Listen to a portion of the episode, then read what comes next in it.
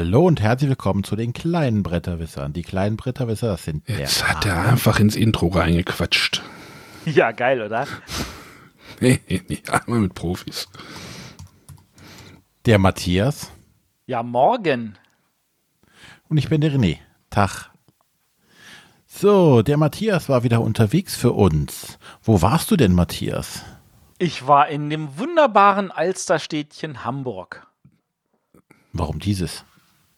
Da war es so, dass ein paar nette Kollegen ähm, der schreibenden Zunft, ähm, in diesem Fall nennen sie sich äh, Jury, Spiel des Jahres, beziehungsweise in diesem Fall sogar Kinderspiel des Jahres, einen Preis vergeben haben, nämlich den Kinderspiel des Jahrespreis. Das hat sich gerade angehört, als würdest du so einen Text aus der Bibel vorlesen. Und es begab sich zu der Das Zeit. ich, genau, das habe ich auch. Es begab sich zu einer Zeit, sie folgten Ich dem bin aber gar kein Stern. Bibelleser. Folgten dem Stern. Sternhagel voll. ja, Sternhagel voll klingt, fühlt sich auch so ähnlich an, ja. Oh, Sternhagel voll. Ähm, es gibt heute wieder, naja. Ja. Was trinkst du, äh, Arne? Nee, wir sind bei der Kindersendung, da gibt es keinen Alkohol. Ja, ich habe gerade ein Bier aufgemacht.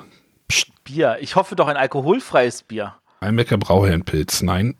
Ein Kinderpunsch. Nein, Auch die Flasche, die. Flasche hat mich irgendwie das ganze Wochenende genervt auf dem Schreibtisch. Ich habe sie von rechts nach links und von links nach rechts. Jetzt habe ich gedacht, jetzt trinke ich sie einfach aus, dann muss ich sie wegstellen. Äh, Du kannst sie auch wegstellen, ohne sie vorher auszutrinken. Okay, das- war wahrscheinlich zu Wer mindblowing. stellt denn ein volles Bier weg?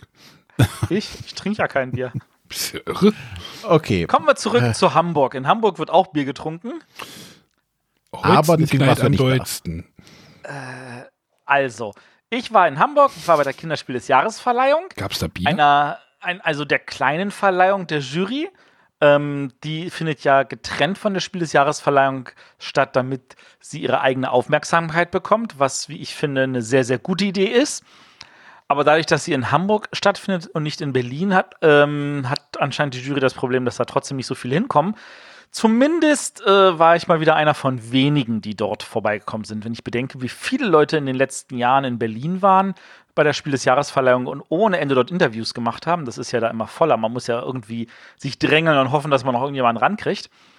Äh, in Hamburg war das überhaupt nicht das Problem. Ich konnte in Ruhe alle interviewen und äh, meine Fragen stellen und noch so ein paar Leute kennenlernen und äh, ein bisschen schnacken und so. Das war schon schön. Wäre es nicht besser, das doch alles zu bündeln? Nein. Also das zu bündeln halte ich definitiv nicht für Ja, die aber Lösung. die- Vielleicht ist die Idee tatsächlich da von Hamburg wegzugehen und woanders hin, zum Beispiel nach Köln oder so.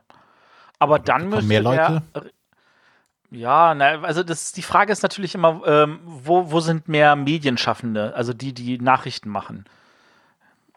Spiegel sitzt auch in Hamburg. Ja, der Spiegel ist jetzt genau das Medium, das dahin möchte. Also ich meine, fernsehtechnisch sind tatsächlich, äh, verteilt sich das ja wirklich auf diese Standpunkte Berlin, Hamburg, Köln, würde ich mal behaupten wollen, zum großen Teil. Und ähm, welches dann da, also ich meine, da war auch zum Beispiel RTL als lokaler Fernsehsender, ob das jetzt passieren würde, wenn es in Köln ist, weiß ich nicht. Das kann man immer nur raten. RTL sitzt in Köln, ne? RTL sitzt auch in Köln, ja, Siehste? aber das war jetzt halt RTL Nord, die da waren, die haben auch einen schönen Beitrag gemacht.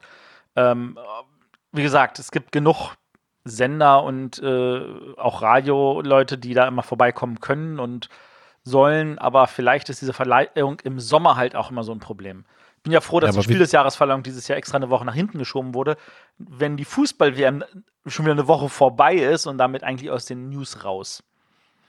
Aber wie ist das denn von den anderen Bloggern und so Podcastern, YouTubern? Sind da denn einige da oder auch nicht? Keiner. Keiner.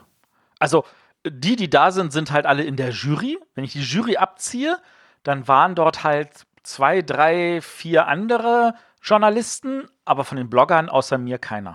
Ja, deswegen war halt die Frage, ob man, wenn man das jetzt bündelt, dann wäre da vielleicht auch von Bloggerseite vielleicht da auch eine größere Resonanz. Bei dir dann auch bei der Spiel des Jahresverleihung.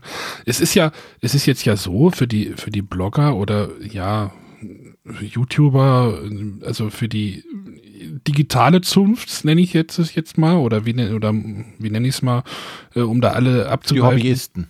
Die was?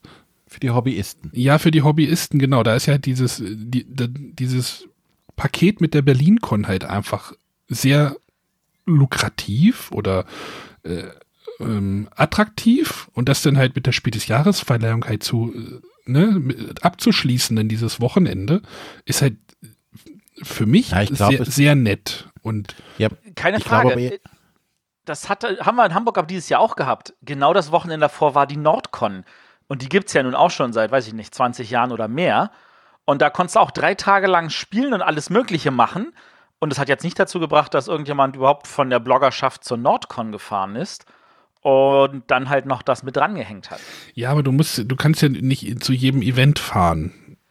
Das, wir wollte sind nur ja, sagen. wir sind halt Hobbyisten, ne, wie René. Nein, Also, aber das Problem wird auch eher, glaube ich, sein, dass äh, die wenigsten oder zähl mir mal zwei YouTube oder äh, Blogs auf, die sich mit Kinderspielen befassen. äh, der, der Jörg von Spiele, wie heißt er Von jetzt? ehemals Klickenabend, genau. Ja, und ähm, äh, Aber Ja, siehst, die genau. Luft wird schon dünn. Die Luft, es sind einfach. genau. Ich hätte es nicht besser ausdrücken können. Hand und Kron machen. Wir machen das ab und zu. Genau. Ja, genau, deswegen ist der da. Matthias auch da. Genau. Wir machen das wir, alle halbe Jahr. Ich habe ja nach, ich habe jetzt auch nochmal nachgeguckt. Also wir haben ja über den Spiel des Jahres, über den Kinderspiel des Jahresgewinner im Dezember drüber geredet. Das war jetzt auch das letzte Mal, dass wir denn über Kinderspiele geredet haben. Na, wir hatten Es vor ist halt- zwei Wochen eine Sendung gemacht. Ja, aber das, äh, ich, ich sehe das Das ist jetzt halt hier. ein schwieriges Feld auch, ne? Wir können jetzt, wir haben jetzt in Anführungszeichen, du und ich, Arne, das Glück, wir haben gerade Kinder in dem Alter, Opfer, meinst du? Opfer in dem Alter und können da ein bisschen drüber, aber wenn ich mir viele andere halt angucke, die haben halt auch gar nicht so die Möglichkeit überhaupt mal zu sagen, oh, wir spielen mal Kinderspiele im größeren Umfang.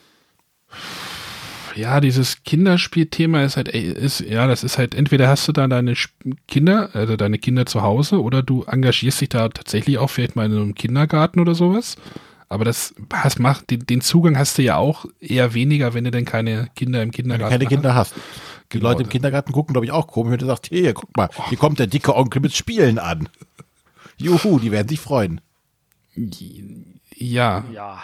aber es gibt halt auch, nee, ja, hm, ja. Es ist, es ist nicht leicht, da sind wir uns jetzt mal so einig. Ähm, ich äh, muss ganz ehrlich sagen, ich fand äh, den Tag sehr, sehr schön in Hamburg. Ähm, hätte ich gewusst, dass da die Nordcon ist, hätte ich vielleicht versucht, die auch noch gleich mitzunehmen und dort äh, einfach auch ein bisschen was noch von zu nutzen. Ähm, ich habe es leider verpasst, wieder ins Würfel und Zucker zu gehen, wo ich echt gerne hin möchte und einfach mal die Küche auch austesten. Und äh, von da aus gesehen, nächstes Jahr ist auch noch ein Jahr, da werde ich das einfach mal wieder in Angriff nehmen und gucken, dass ich das tatsächlich verbinde. Also wir hatten auch Freunde in Hamburg, vielleicht kommen, ne, müssen wir jetzt so etwas mal irgendwie, Ja, also ähm, um mal jetzt auf den anderen Punkt zu kommen, der Saal war dieses Jahr gefühlt aber voll. Also, äh, ich, ich, das ist ja immer noch derselbe Saal, vielleicht haben sie ein paar Stühle weniger aufgestellt, das kann, mag ich jetzt nicht beurteilen, aber er war tatsächlich voll, da waren halt, äh, da war halt diese gesamte Schulklasse drin, da waren die ganzen äh, Vertreter drin von den, äh, von der Jury, sowohl Kinderjury als auch normale Jury, da waren natürlich die ganzen Verlagsvertreter drin, die nominiert waren oder empfohlen. Oder äh, auch der letztjährige Gewinner, die Andrea Mielke war vor Ort. Ähm, wir, äh, da waren natürlich die ganzen Autoren entsprechend. Ähm, da waren auch ein paar andere Leute aus der Branche, die jetzt zum Beispiel im Umkreis von ähm, Hamburg auch wohnen. Also zum Beispiel der Jürgen Valentina Brandt, den hatten wir auch vor, ich glaube, letztes oder vorletztes Jahr, wo wir kurz über, äh, wo er ja mit Karuba, vorletztes Jahr war das, mit Karuba nominiert war, äh, wo wir kurz mit ihm geredet haben. Ähm, da habe ich zum Beispiel auch mit seiner Frau ge äh, geredet. Die werden wir in eine Sendung einladen, die Frau Valentina Brandt. Ähm, das, wir wissen noch nicht genau wann, aber wir werden darüber reden, weil sie macht nämlich auch äh, Spielen in der Schule. Wir wissen, wir wissen noch gar nichts davon, aber du machst es schon. Jetzt wisst ihr das. Ja, ja, seht ihr mal. Ähm, sie, wir machen halt Spielen in der Schule und da halt macht sie, ähm, sorgt sie dafür, dass Schulen halt, so wie sie halt Bücher als Unterrichtsmaterial anschaffen, auch Spiele als Unterrichtsmaterial anschaffen und das halt auch, also vor allem halt in Grundschulen und da halt auch ein, Schu äh, ein Konzept haben, wie sie das halt einsetzen. Das klang super spannend und das, das lohnt sich bestimmt da eine volle Folge zu, zu machen. Ich denke, das wird auch die interessieren, die jetzt sagen, Kinderspiele interessieren mich sonst vielleicht weniger. Ähm, weil ich tatsächlich glaube, da ist, das, das ist auch mal so ein, äh, äh, ähm, wie kann man an Spiele als Fördermittel, als Kulturgut rangehen. Wir haben ja auch genug Lehrer als Hörer. Äh, Definitiv, wir haben ausreichend viele Lehrer als Hörer, was ich auch nochmal als Ansatz nehme, die dann vielleicht gucken können, was können sie davon auch verwenden ähm, oder nutzen oder anpassen und es bei sich. Wobei die meisten Lehrer, die wir haben, glaube ich, keine Grundschullehrer sind. Aber das ist ja nicht das Entscheidende. Da kann man bestimmt auch was Vergleichbares für ältere Klassen machen. Ähm, also von da aus gesehen, da gibt es wirklich ganz viele Leute, mit denen man da reden und was Sach machen kann. Ähm, an der Stelle ist das jetzt äh, für mich auf jeden Fall ein, ein toller Tag dort gewesen. Ich habe halt ein paar Leute dann noch interviewt. Ich habe die Autoren von allen äh, nominierten Spielen äh, interviewt, also sowohl äh, bei Emochito, diesen Litauer, glaube ich, ist das. Mhm. Also letztes Jahr Ice Cool war ja auch von so einem äh, lettischen Land, oder? Von einem lettischen Land, ja. War das, war das auch von Lettland oder einem, Estland? Oder? Also ein, ein, Land aus der Gegend. Ein Land aus dem Baltikum. Baltikum, genau. Das Matthias an der Geografie, da müssen wir echt noch ein bisschen arbeiten. Ja, dafür haben wir ja ein Geografie-Pro bei uns im Podcast, damit der mir da hilft. Also, ähm, das Diplom-Geograf, bitte. Diplom, ja, das, Entschuldige, verzeih mir. ähm, also da, da, da, passiert auf jeden Fall einiges in im Baltikum, da ist äh, auch irgendwie immer mehr und mehr los. Äh, das war sein Erstlingswerk, das war total schön. Ähm, und der war natürlich total thrilled, dass er dabei war. Ähm, ich habe natürlich mit ähm, äh, Daniel und Aska geredet, die beiden Dänen, die das äh, Panic Mansion gemacht haben. Das übrigens auf Englisch nicht Panic Mansion, sondern Shaky, Shaky Männer heißt, glaube ich. Also Shaky Männer als Panic Mansion zu übersetzen, finde ich auch eine witzige Sache. Ähm, und natürlich äh, habe ich mit, der, mit Lena und Günther geredet, die gewonnen haben. Ähm, was ich dem Günther total gönne. Der hat halt mehr oder weniger damit seinen ersten Pöppel gekriegt, obwohl der schon seit vielen, vielen Jahren ähm, natürlich viel macht. Und äh, Lena ist halt eine Tochter, die halt da total eine tolle Idee hatte. Ähm, Dazu muss man sagen, ähm, der Bruder, also der, der, der Sohn von dem Günther, der macht ja auch äh, als, als Spieleautor, der hat aber auch noch keinen Preis gewonnen und die Lena, die hat jetzt mal ganz kurz überholt, was ja irgendwie witzig ist. Ähm, also ähm, da waren auf jeden Fall viele glückliche Gesichter und viele Leute, die gut drauf waren. Ähm, ich habe dann ähm, auch kurz mit dem Lehrer gesprochen. Das finde ich immer sehr spannend, wenn man kurz mit dem Lehrer spricht von der Schulklasse, die da ist. Einfach da noch mal kurz ein äh, Feedback reinholen. Ähm, da ist halt total spannend, dass für die, die haben natürlich in einem anderen Spiel tatsächlich die Daumen gedrückt. Ich erinnere mich noch vor zwei Jahren, ähm, wo ich ja, wo, wo, der Favorit für uns ja Leo war. Und äh, da hatte dann ja Stone Age Junior gewonnen und da meinte die Lehrerin damals ja auch, dass das halt der Renner in der Klasse war. In diesem Fall war, äh, war für die Klasse ein anderes Spiel der Renner.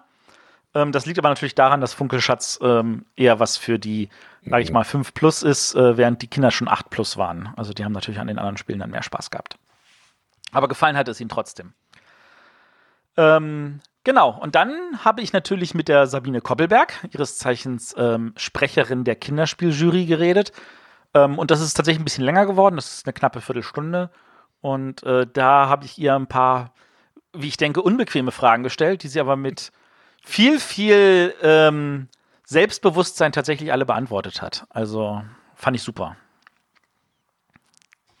So, stellt Fragen, bevor ich hier nur alleine rede. Nö, du hast ja die Fragen schon gestellt, ne? Ja, ich habe die Fragen der Frau Koppelberg gestellt, aber. Hast du denn auch dieses Riesenfunkelschatz gespielt? Die, hatten, das, die hatten einen Riesenfunkelschatz, das stimmt. Ich glaube, davon habe ich gar kein Foto gemacht. Ähm, aus, aus so Schwimmringen. Äh, ja, ja, genau, aus so Rettungsringen, so Schwimmringen. Stand brav Hättest, drauf, war sah super aus. Hättest dich auch mal in die Mitte stellen können in diese naja. Ja, auf die, die bin ich gekommen. Ich meine, ähm, die Aufbauten waren tatsächlich sehr, sehr schön. Ähm, also habe halt, wie gesagt, da lauter solche riesen Rettungsringe und dann solche riesen Funkelschätze. Ähm, das, das sah super aus. Ähm, Asmodee hatte dann, ähm, also beziehungsweise Blue Orange hatte dann tatsächlich einen dieser Räume aus Panic Mansion dann aufgebaut. Äh, der sah auch so richtig schräg aus. Äh, das, da fühlte man sich auch gleich sehr heimisch. Und äh, Huch hatte dann für das Emochito auch so, so ein bisschen so Palmen ähm, Sachen so aufgebaut. Also es, es wirkte so ein bisschen karibisch. Und sie haben halt Promokarten verteilt ähm, wo drauf steht, äh, nominiertes Kinderspiel des Jahres. Die Frage ist, ob sie auch die Gewinnerkarte, die Gewinnerkarte wäre doch viel spannender gewesen. Habe ich nachgefragt, haben sie nicht gemacht. Ach, das glaubst du oh. selber nicht.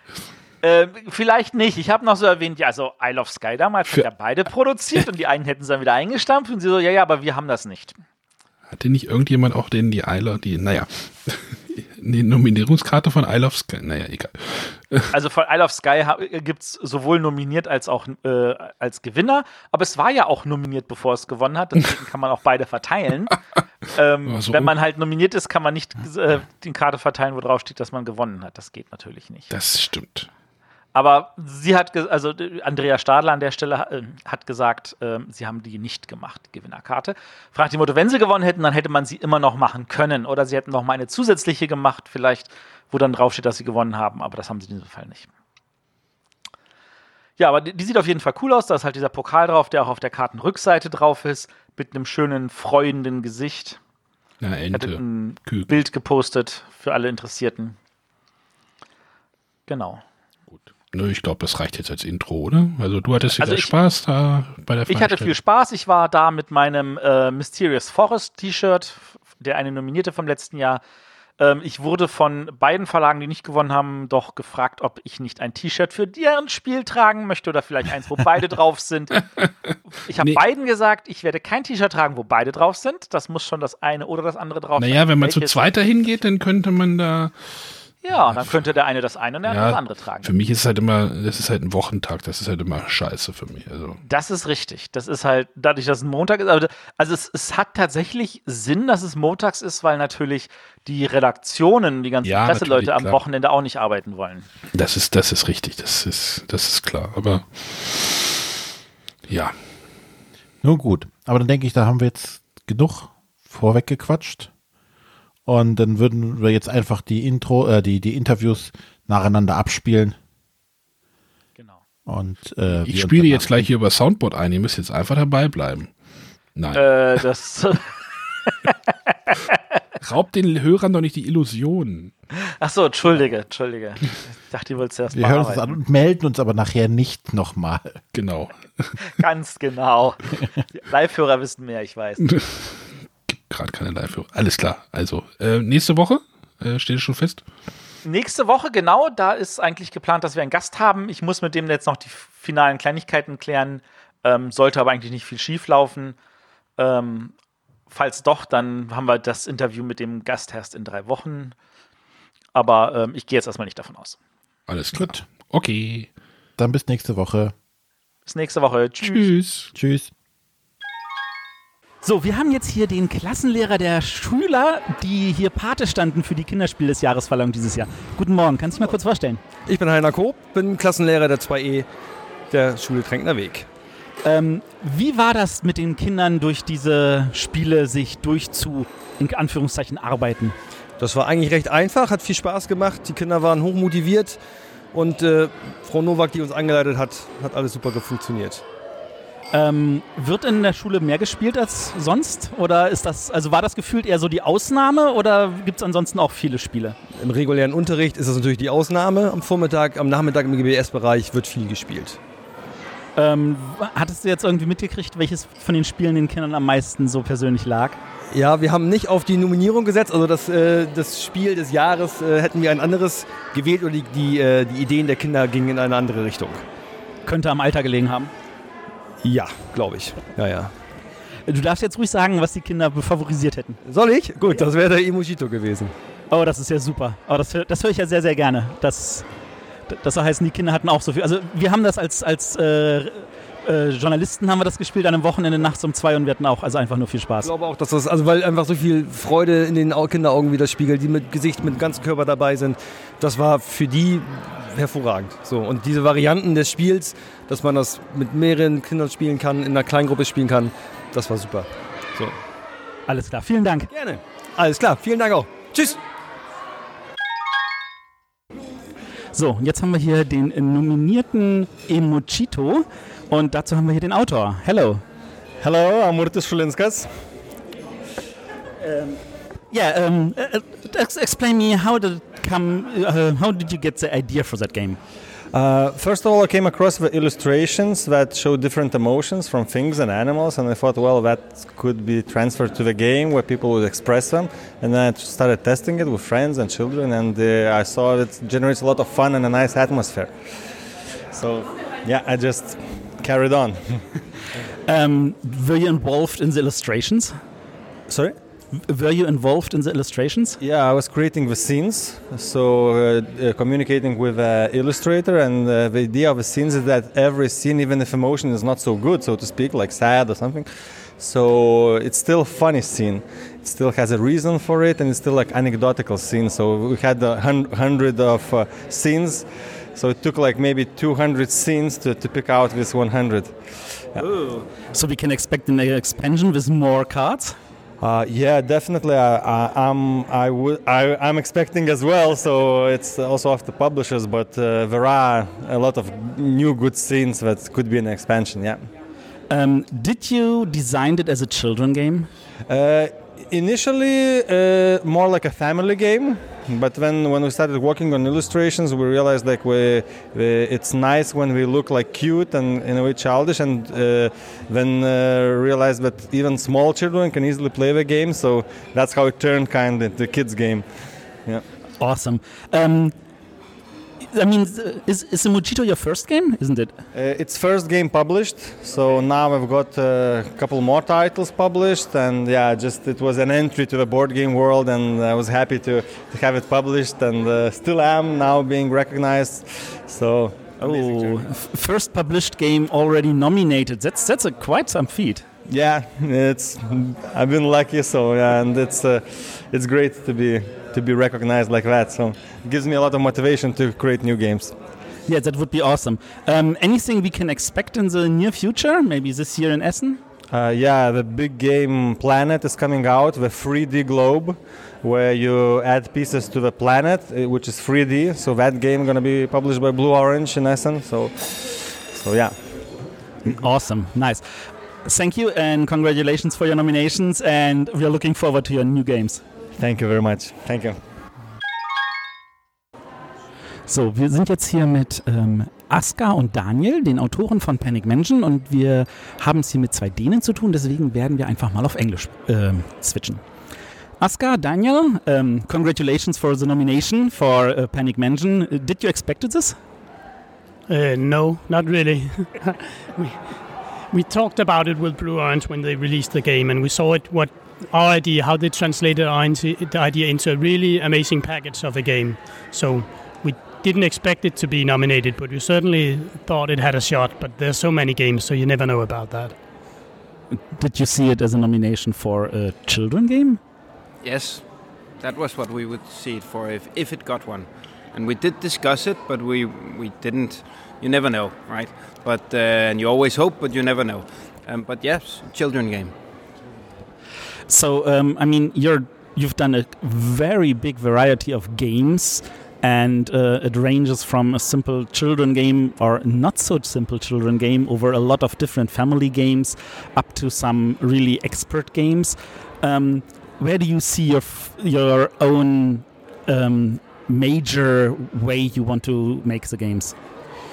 I don't think we start thinking about should we make a hardcore game or a game for children or for families. We start about finding the right ideas, start testing, and, and then see where is the core experience of the game. And with Panic Mansion, it's very easy. It's just having a box, and you have different components inside, and you just start shaking and tilting it, and then. And, and that even that activity is fun and then we needed to build a game around that so it's even though the games are very different, it's kind of the same process of making it, finding the game, finding the core experience, the activity that is fun to play, and then see where should the what type of game would suit that one.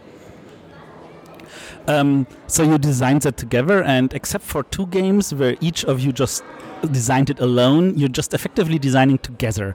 How did this, this partnership came up? In 2013, Daniel and I went to Essen for the first time, and we took a car there together.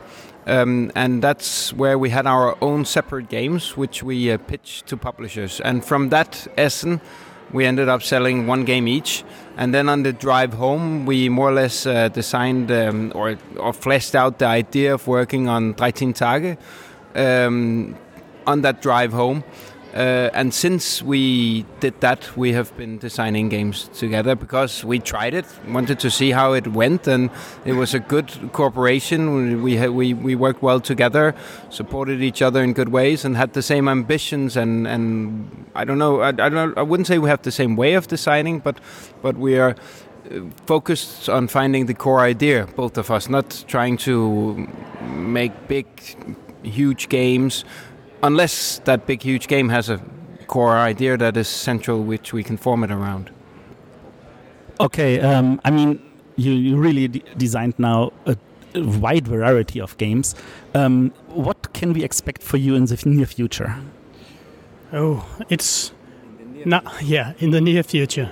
We last year we had I think it was seven or eight games releasing, and one of them was Panic Mansion. Another one was A Tale of Pirate that is coming in wide release this year. So um, even f- so for now it's it's a lot about games we've been working on that are starting to to be to find distributors around the world. Then we're working on games that are coming out, but they're probably not being out, coming out until maybe next year or the year after. And we have signed games that we can't really talk about a lot currently, so it's it's tough to answer that one without giving away any details. Uh, of course, uh, in Germany, there's coming uh, our 13 minutes, and then our Iron Curtain games are coming in Germany. I'm, I'm sure that your your listeners might know about this, Matthias. Uh, and A Tale of Pirates has also been picked up specifically to be released in Germany um, as well. As in, often when you have a game releasing, when Daniel says we have seven or eight games releasing last year, that doesn't mean they have reached all markets yet. That can take a year or two for them to, I don't want to call, call it drift or uh, out into all the other markets. It takes time. So it's like a first release and a second release and a third release depending on the market. Um, but we are working on a lot of games and the core concept of what we're working on right now are mostly like family weight games in the half an hour to an hour uh, age range. So you're now doing it full time? Asker is doing yes, Asker is doing it full time. I'm also game designing. When I'm not working on hobby games, I'm working on more serious games, but that's kind of very similar game design work. Uh, so it's more it's more like simulation games. I work for different companies. Oh, that's interesting. um, okay. Um, thank you for your time here, and uh, again, congratulations to this great nominations for this really, really fun, different kind of game. And uh, I hope to see you soon on a different nomination stage, probably. So, und jetzt habe ich hier, ähm, ich hätte jetzt fast Pärchen gesagt, das ist natürlich verkehrt. Ich habe hier jetzt Lena und Günther, Vater und Tochter, ähm, die Autoren des Siegerspiels Funkelschatz. Wie fühlt ihr euch? Super, genial. Hammer. ja. Ähm, erzähl noch mal kurz für unsere Hörer, äh, wie es zu der Spielidee kam. Oh, an dem Tag, an dem Funkelschatz entstanden ist, die Grundidee, hat mein Papa viel Material auf dem äh, Esstisch ausgebreitet und ich habe angefangen damit rumzuspielen. Da waren zum Beispiel ähm, Gardinenringe dabei und äh, kleine Holzklötzchen. Ich habe die Gardinenringe zu einem Turm gebaut und die Holzklötzchen eingefüllt und habe festgestellt, dass wenn man einen Ring runternimmt, dann fallen die Holzklötzchen runter. Und das ist schon das Grundelement, das damit entstanden ist und das schon so viel Spaß macht. Bis, dann wurde es noch überarbeitet, aber damit ist die Grundidee entstanden. Wie fühlt man sich als Vater, wenn die Tochter mit so einer Idee ankommt? Ja, ist toll. Ich, ich weiß ja, dass sie viele Ideen hat. Sie hat ja auch bei meinen Prototypen oft kreative Ideen und Ergänzungen und in dem Fall war es ihre Grundidee und, und ich habe ein bisschen dran weitergearbeitet. Ähm, das ist jetzt natürlich ein relativ großer Erfolg, wenn man das so liebevoll formulieren darf. Ähm, äh, erzeugt das vielleicht auch ein bisschen Druck jetzt für weitere Ideen? Nö, das erzeugt keinen Druck. Ich bin äh, glücklich, dass, also ich war schon glücklich, dass ich überhaupt ein Spiel auf den Markt gebracht habe. Dann war ich glücklich, dass es nominiert wurde und konnte es schon nicht glauben. Und jetzt ist es Spiel des Jahres geworden. Also ähm, das erzeugt keinen Druck, sondern nur Freude. Und ich mache jetzt seit 20 Jahren Spiele und ähm, es ist natürlich toll, aber ich werde einfach weiter so Spiele machen und äh, wenn es mal wieder klappt, klappt es und wenn nicht, dann habe ich einen tollen Job. Das ist super. Ähm, wie fühlt man sich so, wenn man merkt, dass die Tochter in die gleiche Richtung anfängt zu denken und auch so Spiele zu entwickeln und vielleicht dann auch noch vielleicht eine Langzeitautorin wird, die vielleicht auch noch mehr Erfolge verzeichnen kann? Das wird sich noch rausstellen, wie, wie das wird. Aber es ist, es ist natürlich toll, wenn man sieht, ähm, dass dass die Kinder da in die jetzt unbedingt jetzt Spieleautoren werden, aber dass sie da ein, ein, ein ein Gefühl dafür haben für Spiele und gerne Spiele spielen. Und äh, das ist ja heutzutage nicht so üblich, weil ich erlebe ja, wenn ich in, in Schulen äh, Werkstatt mache und so, dass vielleicht in einer Schulklasse zwei, drei Kinder dabei sind, bei denen viel gespielt wird und die dann auch selber gerne spielen. Also durchaus nicht üblich. Und du kannst dir vorstellen, noch mehr Spiele zu entwickeln? Klar, also mal sehen. Würde ich nicht ausschließen, aber wenn, also machen wir einfach mal so weiter. Immer wenn ich am Wochenende zu Hause bin, werde ich mit meinem Papa weiter an Spielen arbeiten und wenn es mal wieder klappt, dann klappt es mal wieder. Was sagt die Mama dazu? Ich glaube, die freut sich mit. Die hat sehr viel mitgefiebert. Hat sogar heute ihr Handy mit in die Schule genommen, um live mitzukriegen, ob es klappt oder nicht. Sie musste arbeiten, verstehe. Ja. okay, herzlichen Glückwunsch auf jeden Fall nochmal von meiner Seite. Ähm, das ist wirklich total toll. Das ist an dieser Stelle vor allem deswegen toll, weil auch gefühlt der Favorit gewonnen hat, was ja in den letzten Jahren nicht immer der Fall war. Ähm, und dann ist es immer schön, wenn man als Favorit dann auch tatsächlich aufatmen kann. Von da aus gesehen drücke ich auf jeden Fall die Daumen für weitere tolle Spielideen und äh, vielen Dank für die Zeit. Gerne. Schön. So, ich habe jetzt hier Sabine Koppelberg, ihres Zeichens Sprecherin der Kinderspieljury. Hallo erstmal. Ja, hi Matthias. Ah, da grinst mir jemand entgegen. Da freut sich jemand auf die vielen Fragen, die wir haben. Ähm, fangen wir gleich mit der ersten Frage an. Ähm, wie schwer war es dieses Jahr, den Gewinner zu bestimmen? Ja, also erstmal haben wir uns natürlich wieder durch 160 neue Kinderspiele durchgearbeitet, sage ich mal, durchgespielt. Und ähm, dann da schon auf eine engere Auswahl zu kommen, war auch schon teilweise nicht so einfach. Ne? Und ähm, die drei nominierten Kandidaten rauszufischen, war dann wiederum gar nicht mal so schwierig. Wir waren uns da relativ einig, weil es, muss man jetzt wirklich sagen, ähm, eine der wenigen Spiele sind, bei denen eigentlich so das Gesamtpaket gestimmt hat dieses Jahr. Wir hatten tolle Spielideen, auch von neuen Verlagen, die sich jetzt aufs Kinderspiel oder nicht neuen Verlagen, also zum Beispiel Yellow mit Loki, SOS Dino, ein tolles Spiel, wirklich, was auch fasziniert, die Kinder fasziniert, wo dann aber dann die Regel nicht gut übersetzt wurde ins Deutsche, ne? also so teilweise sogar fehlerhaft übersetzt wurde. Und ähm, wir als Vielspieler konnten vielleicht noch uns intuitiv so den richtigen Spielweg, den richtigen Spielvorgang ähm, interpretieren daraus, aber das kannst du natürlich dann nicht den normalen Familien zumuten. Ne? Also von daher war das dann nachher doch eigentlich gar nicht so schwierig, die drei Kandidaten auszuwählen, denn hier haben wir eine tolle Regel, wir haben wirklich funktionierendes Spielmaterial, wir haben eine originelle Spiel Spielidee. Wir hoffen natürlich auch, dass es viel Spielspaß bringt. Also ich merke immer nur, ich, ich kenne mich im Kinderspielbereich ja nicht so gut aus wie jetzt in der roten oder grauen Kategorie. Aber ähm, ich, ein paar Kinderspiele habe ich gespielt und ich habe jetzt zum Beispiel sowas vermisst wie Salamamba oder Cookies.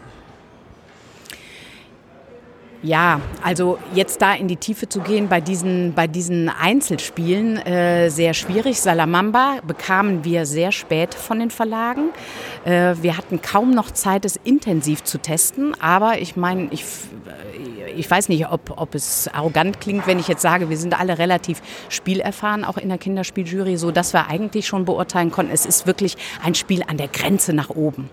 Also ich glaube, ab sieben Jahre steht drauf und es ist unheimlich komplex. Ne? Es dauert auch, es hat eine lange Spieldauer. Ähm, also das haben wir erstmal zurückgestellt. Äh, wir müssen das einfach auch nochmal angucken im nächsten Spieljahrgang. Da werden wir nochmal genauer gucken, ist es wirklich was für uns oder ist es vielleicht auch ein schönes Familienspiel? Also ein Spiel, bei dem die Kinder super gut mitspielen können, äh, was aber nach oben ein bisschen mehr Luft hat.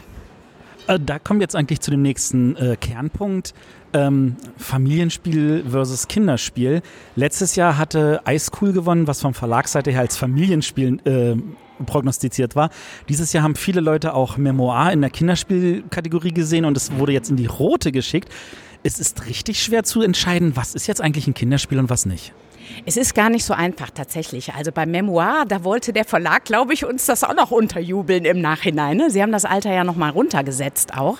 Aber da bei diesem Spiel ist es wirklich auch ähm, kristallisiert sich schnell raus. Man erfährt sehr schnell, wenn man es viel mit Kindern spielt, in reinen Kinderspielgruppen, dass so dieses taktische, diese taktische Finesse gerade in diesem ähm, Merkspiel viele Kinder doch noch nicht blicken. Also die Sechsjährigen, die decken einfach auf, die können sich super was merken, aber die denken vielleicht jetzt nicht daran, ähm, wie kann ich jetzt vielleicht meinem Gegner schaden? Ich weiß, der, der kann sich gerade die Karte da hinten merken, also decke ich die mal vorher auf, damit er dann ins Hintertreffen gerät das macht vielleicht auch so ein bisschen den Unterschied aus. Je mehr Taktik ich drin habe, desto eher muss ich natürlich mit dem Alter nach oben gehen. Ne? Und ähm, da müssen wir halt wirklich immer äh, in vielen Spielrunden, in verschiedenen Spielrunden einfach gucken, wie ist das, wie kommen die Kinder damit und diskutieren natürlich auch viel. Es ist oft nicht klar. Nun hattest du in deinem ähm, in deiner Ansprache hier ganz am Anfang gesagt, natürlich, dass die Kinder auch die Eltern dann dazu auffordern zu spielen. Aber ähm, wenn die Kinder jetzt mit den Eltern spielen, dann fühlt sich das doch automatisch wie ein Familienspiel an.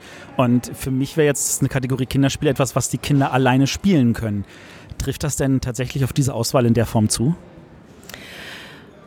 Hm, das ich, ich schaue jetzt mal gerade hier nochmal unsere, ich sag mal einfach unsere Preisträger, weil ich finde, es sind alles drei Gewinnerspiele, an. Also bei Panic Mansion haben wir es festgestellt. Es ist so, die Kinder können es alleine auf jeden Fall spielen, denn die Regel ist nicht so schwierig. Allerdings gehen wir davon aus, dass sich die Kinder nicht das Regelwerk alleine erschließen. Also da finde ich, da müssen die Eltern oder Erwachsenen schon noch mit ran. Aber dieses Spiel und auch Funkelschatz für Kinder ab fünf, da haben die Kinder überhaupt keine Probleme, das alleine zu spielen. Bei unserem, bei unserem dritten Kandidaten Emojito ist es etwas anders. Da haben wir festgestellt, da muss man doch ein bisschen moderieren als Erwachsener. Also da gibt es eine bestimmte Punktewertung, da gibt es Marker, die man sich merken muss. Und da hatten die Kinder dann, die Siebenjährigen, obwohl es ab sieben deklariert ist, schon öfter öfter Schwierigkeiten. Ne? Und äh, ja, da, das ist eben auch was, was wir dann auch erst in den Spielrunden feststellen. Aber für uns ist es nicht unbedingt so, dass das ein, ein Kinderspiel nur die Kinder spielen sollen müssen und es nur den Kindern gefällt. Denn ich bin selbst Mutter und will natürlich auch mit, mit meinem Sohn zu Hause spielen und auch Spaß haben. Und ähm, ich kann dann aber auch mit meinem Achtjährigen nicht ein Spiel ab zehn spielen, nur wer mir das so gut gefällt. Also ist es wunderbar, wenn wir Kinderspiele auf dem Markt haben, in den Geschäften finden, ähm, wo die Kinder untereinander Spaß haben, aber wo ich auch zu Hause in der kleinen Familiengruppe, Papa, Mama, auch noch Spaß habe und mich nicht verstellen muss. Also so nach dem Motto, oh, den muss ich jetzt mal gewinnen lassen. Wie weit unterhalten sich die beiden Jurys da untereinander, wenn jetzt bei einem Spiel ein bisschen unsicher ist? Kriegt das die eine Jury oder die andere? Wie einigt man sich da? Ja, wir haben ja ein Internetforum, da tauschen wir uns ja regelmäßig aus und jeder kann überall mitlesen. Und da wird auch mal das, die ein oder andere Spielschachtel virtuell herumgereicht, muss man sagen. Also es ist tatsächlich so. Es gibt, es gibt doch dann immer mal wieder Spiele, die, die so ein bisschen dazwischen liegen. Wir hatten den Fall mit Mogelmotte. Wir hatten den Fall mit Geister, Geister, Schatzsuchmeister. Da haben wir ja viel Kritik für eingesteckt vor ein paar Jahren, ähm, dass wir das als Kinderspiel ausgezeichnet haben. Aber auch da haben wir einfach gemerkt im Laufe der Zeit, es ist ein Spiel, mit einem Thema, was eher die Kinder fesselt auf Dauer, wo die Eltern mal gerne mitspielen oder auch die Erwachsenen es mal unter sich spielen, aber wo es dann auf Dauer doch so ist, dass es doch eher in den Bereich der Kinder fällt. Also ein Kinderspiel, bei dem Erwachsene gerne mitspielen. Ähm, aber wir diskutieren immer, was ist ein Erwachsenenspiel, wo Kinder gerne mitspielen. Also die Diskussion läuft und äh, da gibt es nicht die Kardinallösung. Da kommt es auch irgendwann auf Mehrheiten an. Also noch ein anderer Punkt, wo es vielleicht nicht die Kardinallösung gibt. Ähm, letztes Jahr halt ein Spiel theoretisch ab 8 oder beziehungsweise Geister, Geister, Schatzbuchmeister ja auch mehr oder weniger ab 7, ab 8. Ähm, dieses Jahr wieder ein Spiel ab 5 ähm, der Bereich der Kinderspiele ist ja nun sehr, sehr weitreichend. Und ich hatte äh, mit einer Kindergärtnerin geredet und die hat sich halt geärgert, dass Spiele ab drei überhaupt nicht drin vorkommen und dass sie da ein paar wunderbare Spiele kennen, die man wenigstens auf der Empfehlungsliste hätte haben können. Wie schwer fällt es euch tatsächlich mit diesen verschiedenen Altersgruppen mit einem Preis zurechtzukommen? Das ist tatsächlich ein Problem, was wir haben. Und wir sitzen dann auch und saßen dieses Jahr auch auf der Klausurtagung im Mai zusammen und haben geguckt und haben gesehen, oder wussten auch schon, wir haben da in dem unteren Bereich nicht viel. Aber wir wollen auch nicht diese Kategorie bedienen mit also einfach nur, um sie zu bedienen, wenn das Spiel uns nicht rundum überzeugt. Und bei Cookies war es eben auch so, es zieht sich halt auch einfach. Und es ist ein wunderbares Spiel, um frei zu spielen. Aber äh, es ist, wenn du das letzte Blech dann hast, ist es, äh, ja, es funktioniert mit den Kindern dann nicht mehr so richtig. Und deshalb, also das kam für uns nicht in Frage, jetzt nur ein Spiel rauszupicken, um diese, um diese Altersgruppe zu bedienen.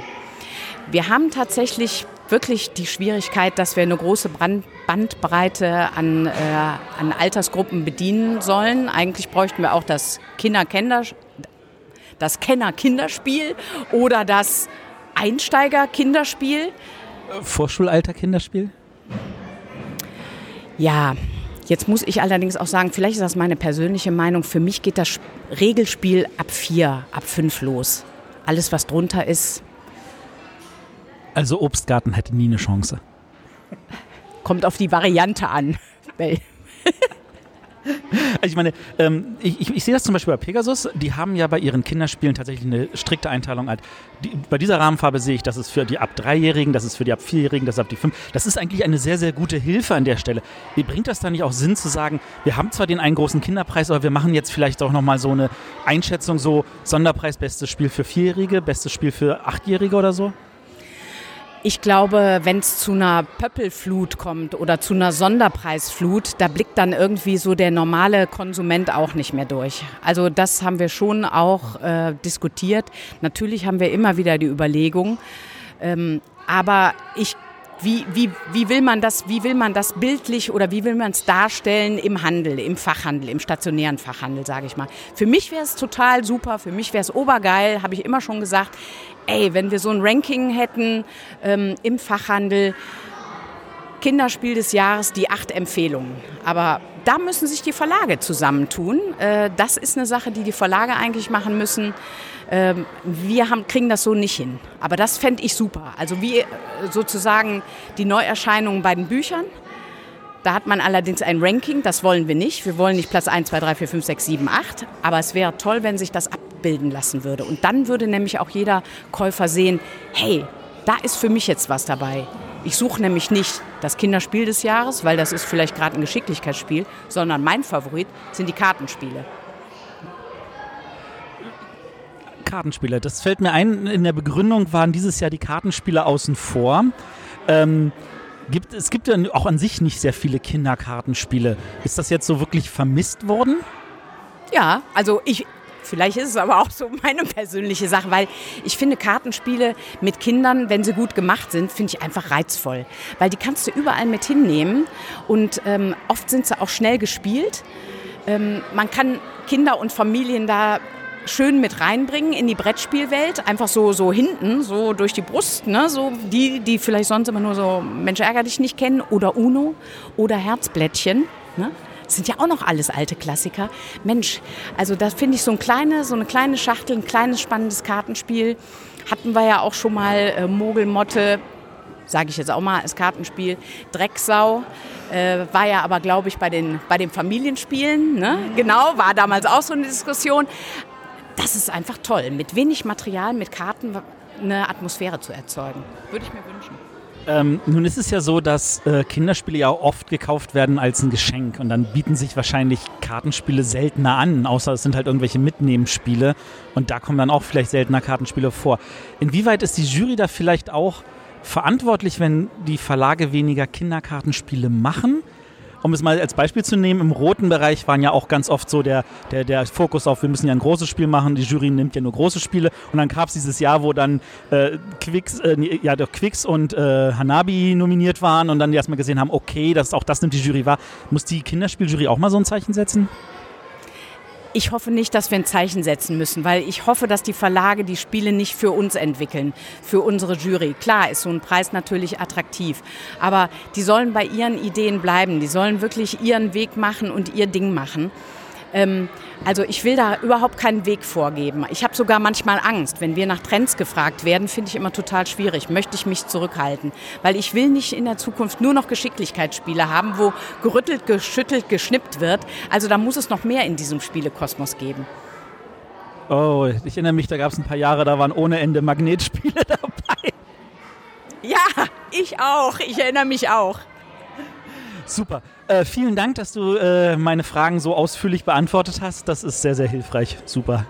Matthias, ich bedanke mich, dass du da warst. Es ist eine Freude. Also das macht einfach auch Spaß, mal so ein bisschen in die Tiefe zu gehen. Sehr interessant. Danke. Danke.